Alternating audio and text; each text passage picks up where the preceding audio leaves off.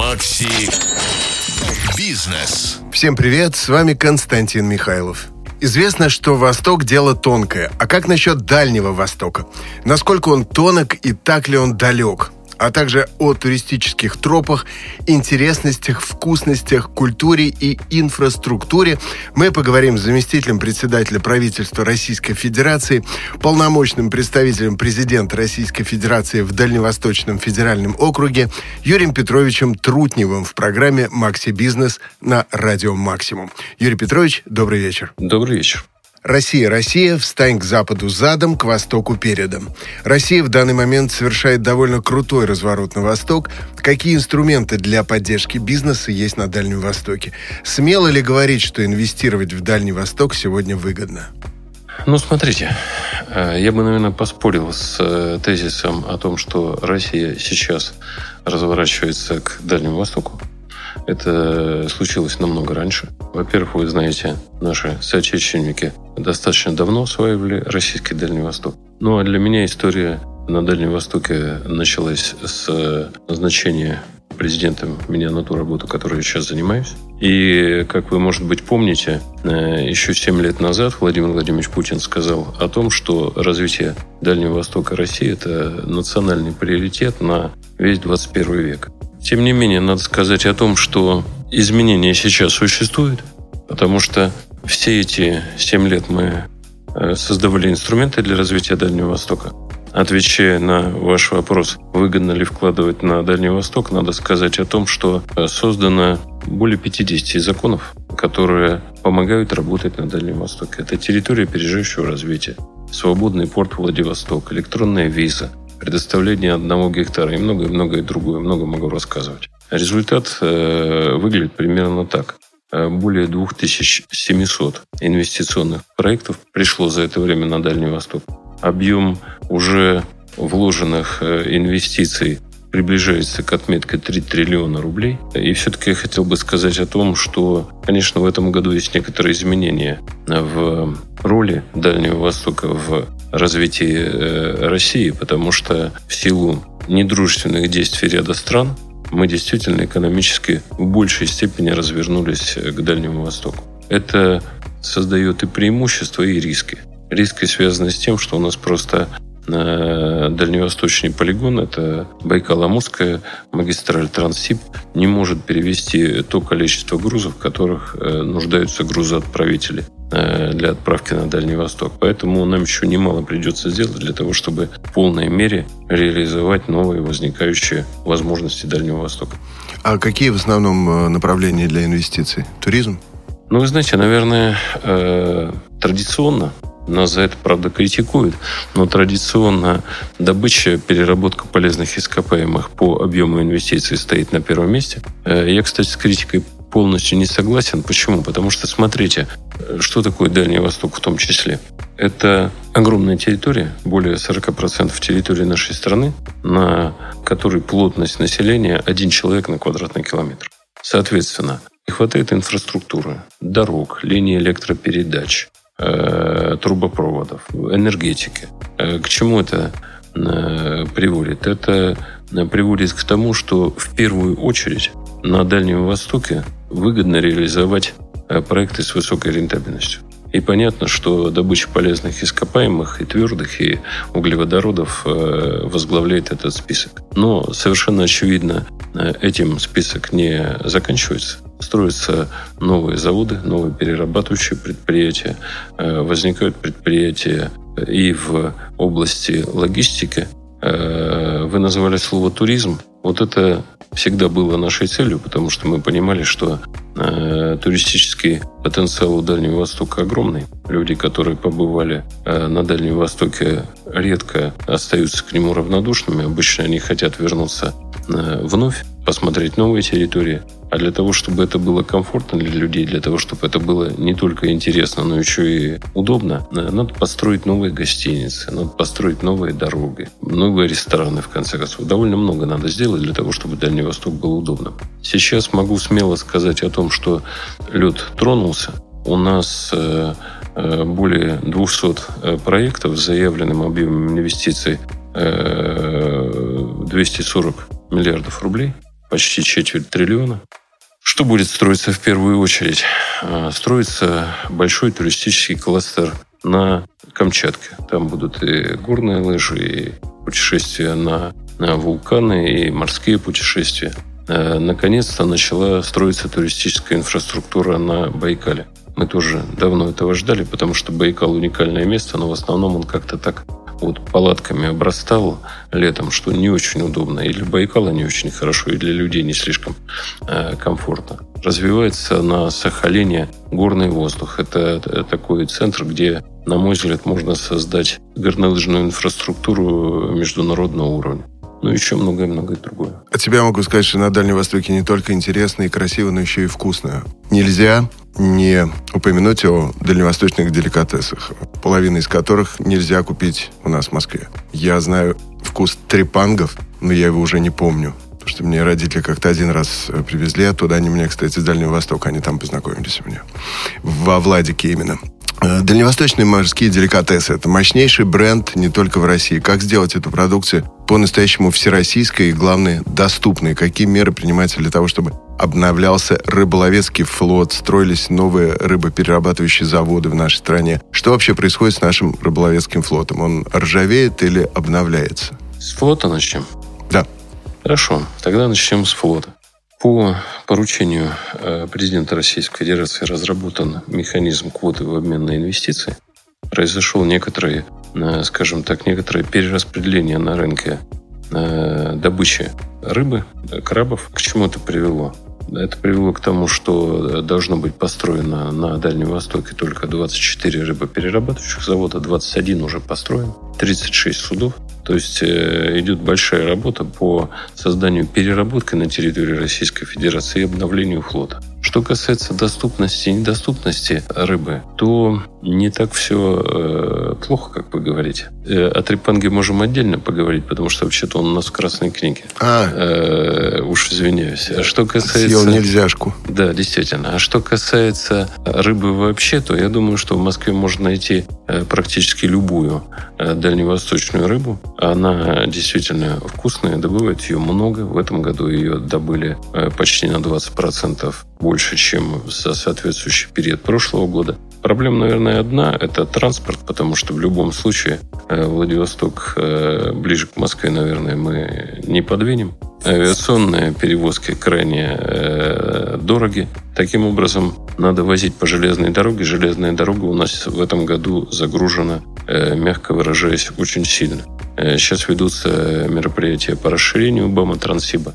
Это очень большая работа. Будем делать все возможное, чтобы она как можно быстрее осуществлялась. Правительство субсидирует перевозки, старается делать так, чтобы рыба пришла сюда по, э, скажем, приемлемым ценам. Вообще, в целом, я просматривал статистику по разным видам рыбной продукции. По целому ряду позиций есть еще даже и снижение цены в этом году. Может, какой-то северный морской путь задействовать? Смотрите, Северный морской путь – очень важная тема. Совсем недавно председатель правительства утвердил план развития Северного морского пути. Мы его э, направили на докладом президенту Российской Федерации. Что такое план развития Северного морского пути? Во-первых, э, впечатляет его стоимость. Э, стоит весь план развития 1 триллион 790 миллиардов это вообще создание нового, э, новой глобальной дороги, нового коридора. Потому что сегодня грузы из Европы э, в Азию э, и обратно попадают только через Суэцкий канал, если мы говорим о морских перевозках. Северный морской путь короче на треть. У него есть сложности, связанные с льдами. Но и для того, чтобы он действительно составил конкуренцию Суэцу, я считаю, что это возможно, надо построить новые ледоколы запустить спутники, обеспечить э, связь, спасение, бункеровку на всей трассе маршрута, реконструировать и построить новые э, порты, терминалы. Огромная работа, которая, еще раз говорю, требует больших финансовых затрат. Э, у нас есть задача, поставленная президентом э, к 2024 году. Мы должны перевести, перевести по трассе Северного морского пути 80 миллионов тонн. В этом году эта цифра 34 миллиона тонн. Но, к слову сказать, э, пять лет назад она была в три с половиной раза меньше. То есть динамика развития Северного морского пути достаточно э, интенсивна. Может, проще какой-нибудь э, рыбопровод построить, типа там рыбный поток 2? Вы знаете... Прям трубу. Вы знаете, для нас э, вообще очень важно все, что связано с технологиями. Вот э, я этим тоже занимаюсь. Я стараюсь создать условия для того, чтобы э, все научные разработки в России появлялись быстрее. Мы быстрее искали на ответы на сложные вопросы. Мы даже венчурный фонд создали на Дальнем Востоке э, «Восход». Э, если вы придумаете э, рыбопровод, мы с удовольствием вашу инновацию поддержим. Юрий Петрович, за любыми бредовыми идеями ко мне. Хорошо, я буду знать. Их достаточно. Спасибо. Транспортная доступность.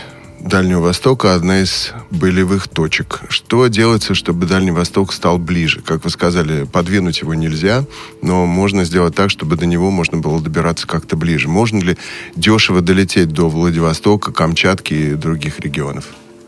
Но если просто сегодня летать на Дальний Восток по себестоимости, то это будет э, удовольствие, доступное не очень большому кругу э, граждан Российской Федерации. Поэтому э, правительство субсидирует пассажирской перевозки на Дальний Восток. Есть программа плоского тарифа, Сегодня можно долететь до Дальнего Востока чуть дороже, чем 10 тысяч рублей. Создана компания «Аврора», которую мы сейчас стараемся развивать. Она уже ввела насколько помню, 14 новых э, маршрутов на Дальнем Востоке. Буквально несколько дней назад проводили достаточно интересное, на мой взгляд, э, совещание. Мы э, стараемся добиться того, чтобы на Дальнем Востоке построили новый завод в Комсомольске-на-Амуре. И чтобы на этом заводе строили новые самолеты «Байкал». Потому что мы до сих пор летаем на Ан-2, Ан-3, Э, Все, конечно, здорово, только им очень-очень много лет. Вот самолет «Байкал» предназначен для замены, а для того, чтобы построить этот завод, надо, чтобы это было выгодно. Соответственно, надо э, было заказать не менее 100 новых самолетов. Вот мы все вместе собрались, всеми дальневосточными регионами, пригласили э, всех, кому еще надо на Дальнем Востоке летать. Это, это и Минздрав для оказания медицинской помощи, МЧС и Рослесхоз для того, чтобы тушить лесные пожары, пары, и общая цифра на своде у нас получилась 105 самолетов. Таким образом, мы набрали заказ, на базе которого можно строить новое предприятие. Ровно этим мы в самое ближайшее время займемся. Это тоже повысит а Почему Ан-2? Почему не используете вот эти самолеты, на которых нельзя сейчас за рубеж вылетать? Там Боинги, Airbus? Нет, подождите секундочку. Когда я говорю о самолете «Байкал», который будет производится на Дальнем Востоке и разработан, в общем, во многом для Дальнего Востока. Это самолет, скажем так, не дальний магистральный, это маленький а, самолет. Это... это самолет, который позволит э, летать в наши многочисленные поселки, э, села, перевозить там до 9 пассажиров, и mm-hmm. он просто сошьет Дальний Восток, потому что одними вот такими большими рейсами от Хабаровска или Владивостока до Москвы мы Дальний Восток не соберем. Э, аэропорт там реновировали как-то? Он... Значит, абсолютно правильный вопрос. Нам не хватает посадочных площадок. Мы их с Советского Союза потеряли много. Поэтому строить суда и приводить в порядок э, аэропорты и посадочные площадки будем одновременно. По аэропортам эта работа уже ведется по целому ряду территорий, по большим. А вот что касается взлетно-посадочных площадок, то ими, к сожалению, так всерьез не занимались. Поэтому вот все те заявки, которые регионы дали на строительство судов, они должны быть подкреплены и строительством взлетно-посадочных площадок, обучением персонала, созданием центров технического обслуживания. Ровно для этого мы сделаем такую э, отдельную комплексную программу именно по развитию э, авиационной сети на Дальнем Востоке. А как насчет э, внутренней транспортной системы, помимо самолетов, э, так сказать, не, не дальней авиации? На чем передвигаются сейчас по Дальнему Востоку. Я, насколько помню, я там был э, довольно давно, я помню, ужасная дорога была от Тулан-Удэ до Байкала. Там на ней можно было только... То есть машина убивалась за одну поездку сразу. А сейчас на чем передвигаются в регионе? Это что, квадроциклы, УАЗики, воздушная подушка, там что? На чем? И как вообще с дорогами обстоят сейчас дела? С автомобилями хорошо. С дорогами плохо. Плохо до сих пор. Ну, прежде всего, Дальний Восток у нас э, продолжает э, использовать автомобили с правым рулем. По соотношению цена и качество они э, по многим позициям пока выигрывают. Нам еще э, автопрому надо дополнительно заниматься для того, чтобы заместить полностью этот транспорт. Э, что же касается состояния дорог, мы этим занимаемся, Минтран занимается. Э, ну, если вы хотите э, мое мнение как человека, отвечающего за работу правительства на Дальнем Востоке, то, конечно, по дорогам надо делать больше. Сегодня на состояние дорог на Дальнем Востоке во многих населенных пунктах совсем не то, которое хотелось бы видеть. Угу. Природа Дальнего Востока, конечно, уникальна. Многие бы хотели увидеть вулканы Камчатки или красоту Курильских островов. А какие там еще есть точки притяжения? Что бы вы порекомендовали нашим слушателям, которые захотят посетить Дальний Восток? Слушайте, ну вы знаете, вот на этот вопрос можно ответить э, в гораздо более мажорных тонах, чем про дороги. Какую бы территорию не взять на Дальнем Востоке, там есть свои замечательные достопримечательности. Называть их, ну, прям начиная с Байкала. Байкал уникальное озеро на планете, красивое, все о нем знают, не все были. Там еще на берегах есть э, замечательные места для отдыха. Например, есть такая гора Мамай на э, Байкале, э, которая любителями фрирайда оценивается как такая мека, как одно из лучших возможностей приобщиться к этому виду спорта. Мы там будем стараться его тоже привести в такое окультуренное состояние, дать возможность людям там и размещаться, и подниматься на подъемнике. Если двигаться дальше, очень красивый край Якутия. Самый большой субъект Российской Федерации. Холодный.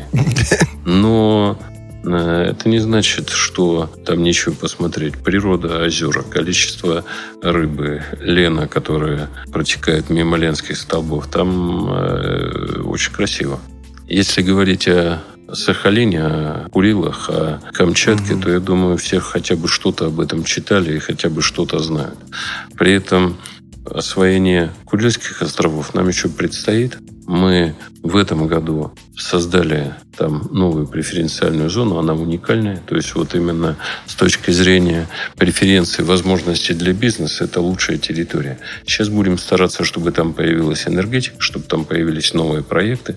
Некоторые уже появляются и в области туризма, там строят гостиницы, в области э, рыбопереработки. Э, вы знаете, мне даже трудно отвечать на ваш вопрос, потому что если вот так всерьез рассказывать о достопримечательностях Дальнего Востока, это не формат разговора на две минуты. Ну да. А потому что по, э, про каждый край, про каждую область можно рассказывать ну хотя бы полчаса. Ну, это серия документалок. Конечно. И найдешь э, совершенно уникальные, совершенно замечательные места. Поэтому я просто э, не хочу никого обижать, не хочу э, что-то перечислю, что-то не перечислю. Я хочу сказать проще. Э, я считаю, что Дальний Восток надо объехать он этого стоит. Надо выбрать просто территории, э, куда хочется съездить и найти такую возможность. Я могу вам только доложить, что я э, все последние годы провожу отпуск на Дальнем Востоке. Он у меня небольшой, э, где-то неделька обычно в год получается. Вот мы неделю берем какую-то речку и сплавляемся по ней всей семьей. Наш дорогой невнимательный слушатель. Юрий Петрович сказал не объехать Дальний Восток стороной, а объехать весь. Юрий Петрович, что с взаимодействием Дальнего Востока и мира? Международное партнерство.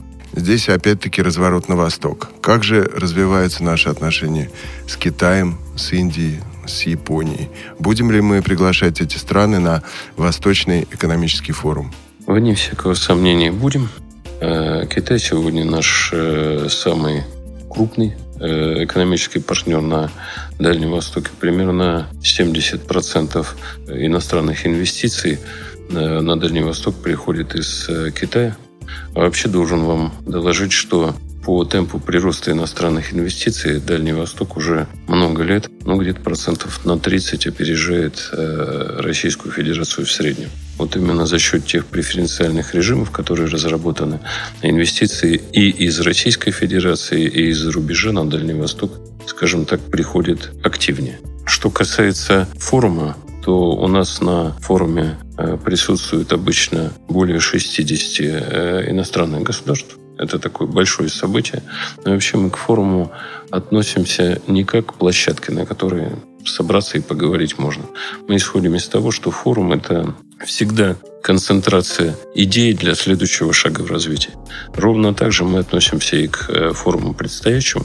Осталось уже до него немного времени. Если говорить о общем названии, общем лозунге форума, то он будет проходить под названием «Дальний Восток. Новые возможности на пути к многополярному миру». И мы будем отдельно смотреть ровно все направления развития. И новую логистику, и новые финансы, новую экономику.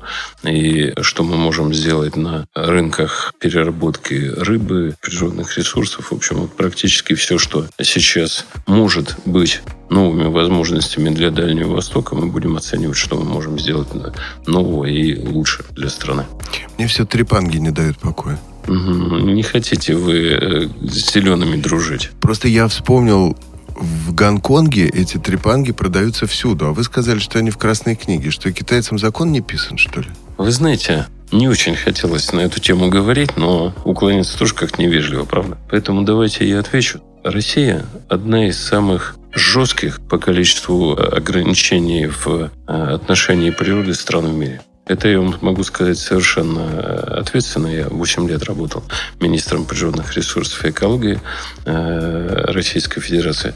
У нас очень много что нельзя. Э, например, у нас нельзя трогать китов.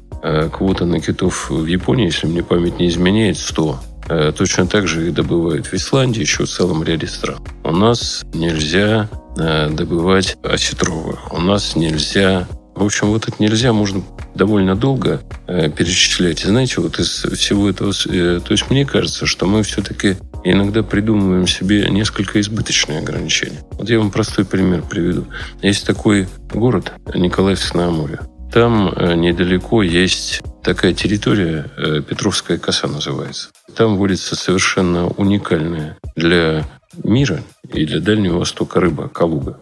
Она длиной там, э, весом до полутора тонн и длиной до двух и более метров. Ловить ее категорически нельзя. Проблема только одна. Каждый год я, как полпред президента, просматриваю э, протоколы, сколько ее изъяли, добытой браконьерами.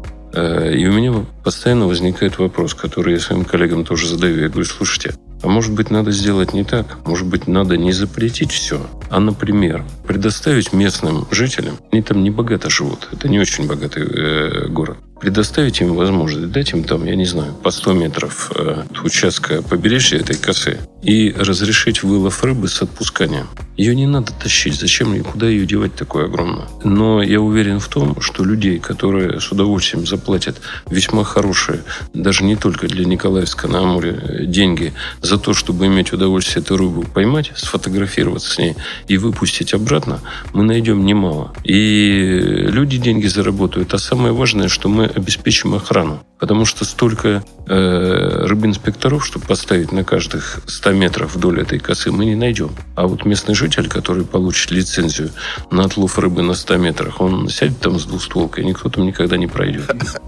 Да, народная дружина. А сомолем на Байкале какая ситуация? Его можно ловить или нет? Э, там э, тоже запрет. Он, правда, носит временный характер. Изучается, когда можно будет, когда его количество восстановится.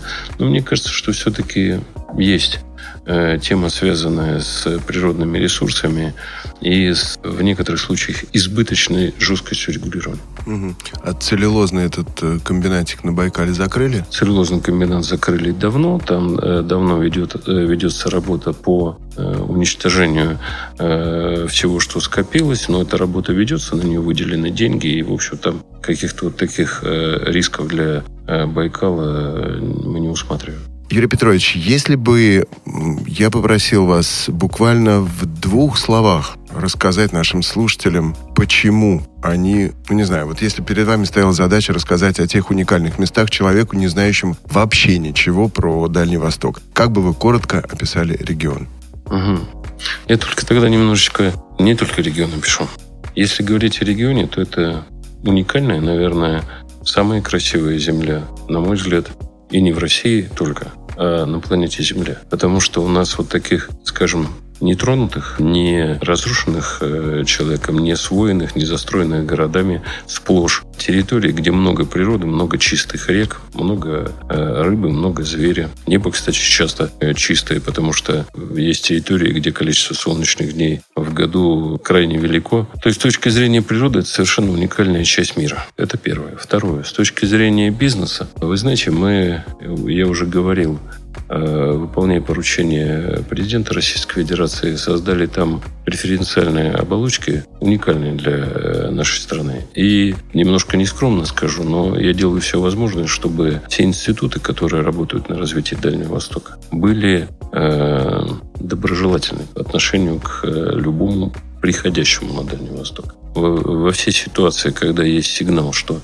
Э, скажем, кому-то неправильно отнеслись, не помогли, я вмешиваюсь лично. Я стараюсь, чтобы такого вообще не происходило. Поэтому мы действительно стараемся ждать всех, кто э, хочет э, проинвестировать деньги, вложить их в родную землю, на Дальний Восток, помочь э, освоить его, помочь создать условия для людей. Ну и, наверное, самое главное, что э, Дальний Восток сегодня точно одна из самых динамично развивающихся территорий России. Вот мы будем докладывать на Дальнем Востоке на форуме в этом году. Сейчас уже готовим материалы. Хочу что сказать. В мире немало изменилось.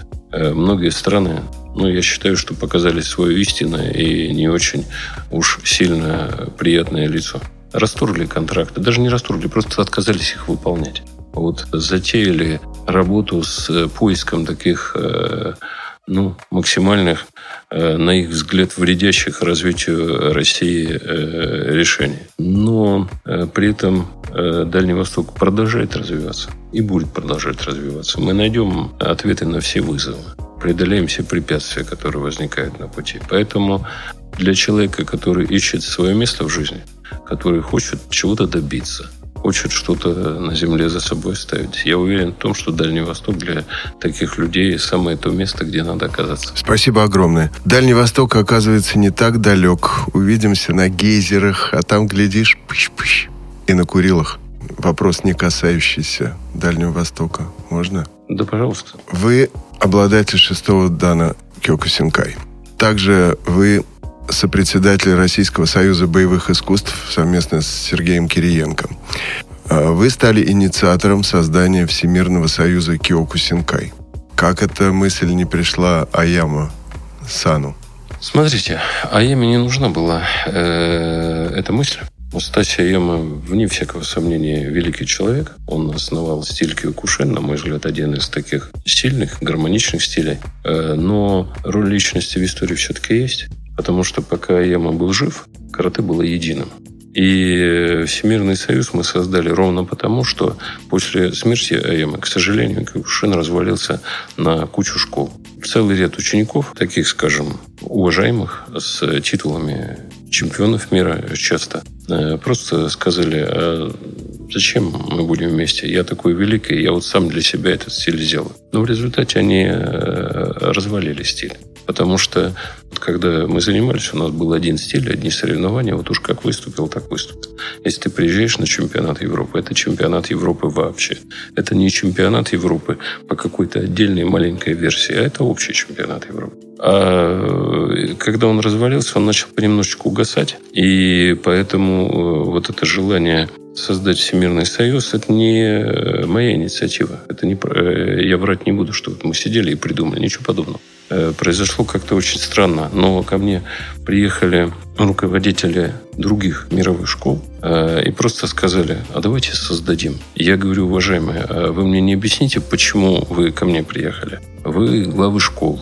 Я, ну, просто человек, который когда-то этим занимался. Вот э, сейчас помогаю э, своим э, друзьям для того, чтобы э, поддерживать ассоциацию Кюкушин России. А какое отношение я имею ко всем остальным? Ответ был замечательный. Я его не мог не запомнить. Они сказали, кроме России, объединиться больше мы не сможем нигде. Вот или вы нам поможете, или это не, будет недостижимой мечтой. Поэтому мы создали Всемирный союз Киокушин. Он э, собрал из пяти имеющихся школ, скажем так, три э, с половиной, потому что три на основе членства. Одна организация, господин Мацуи, к нам э, не вошла официально как член, но они участвуют во всех наших соревнованиях, и только одна э, федерация, возглавляемая одним уважаемым с точки зрения спортивных достижений, но тем не менее вот с точки зрения сохранения э, стиля Кикушины я э, тоже уважение не могу к нему подтвердить. Э, вот э, он отказался входить. Более того, у нас с ним был, был очень такой сложный э, мне разные были в жизни переговоры, но это были, наверное, одни из самых сложных переговоров в жизни. Мы два часа э, в Токио разговаривали. И концовка, что он сказал, тоже запомнилась. Он сказал, может быть, я и не прав, но пока я жив, будет так. Поэтому против таких аргументов бесполезно спорить. Но я в одном уверен. Я уверен в том, что, во-первых, э, вы вспомнили про Российский союз боевых искусств. Вот сегодня российское единоборство, вне всякого сомнения, сильнейшее в мире. Два раза э, в истории проводились всемирные игры боевых искусств. И мы всегда выигрывали с убедительным перевесом. Я э, до сих пор помню, как первый раз это проводилось в э, Пекине. Я туда приехал. И мне сказали, э, Юрий Петрович, ну мы с уважением относимся к России. Мы знаем, что у вас хорошие школы. Но вы же понимаете, что вы займете второе место. Первое место мы все-таки как-то, так скажем, уверены в том, что займет Китай. Не заняли. Первое место заняла Россия. И на, втором, на вторых играх то же самое. Поэтому у нас уникальные бойцы. Э, и я вообще уверен в том, что самое главное в единоборствах – это дух. А с духом у нас все в России хорошо. Поэтому, конечно, мы помогаем объединиться миру, когда это возможно. Но самое главное, мы должны развивать э, спорт, развивать боевые искусства в России. Это делает нашу страну сильнее. Спасибо большое, Юрий Петрович. Может быть, я не прав, но пока я жив, это ваше лучшее интервью. У нас в гостях был вице-премьер правительства России, полномочный представитель президента на Дальнем Востоке Юрий Петрович Трутнев в программе «Макси Бизнес» на Радио Максимум. Юрий Петрович, спасибо вам огромное. «Макси Бизнес»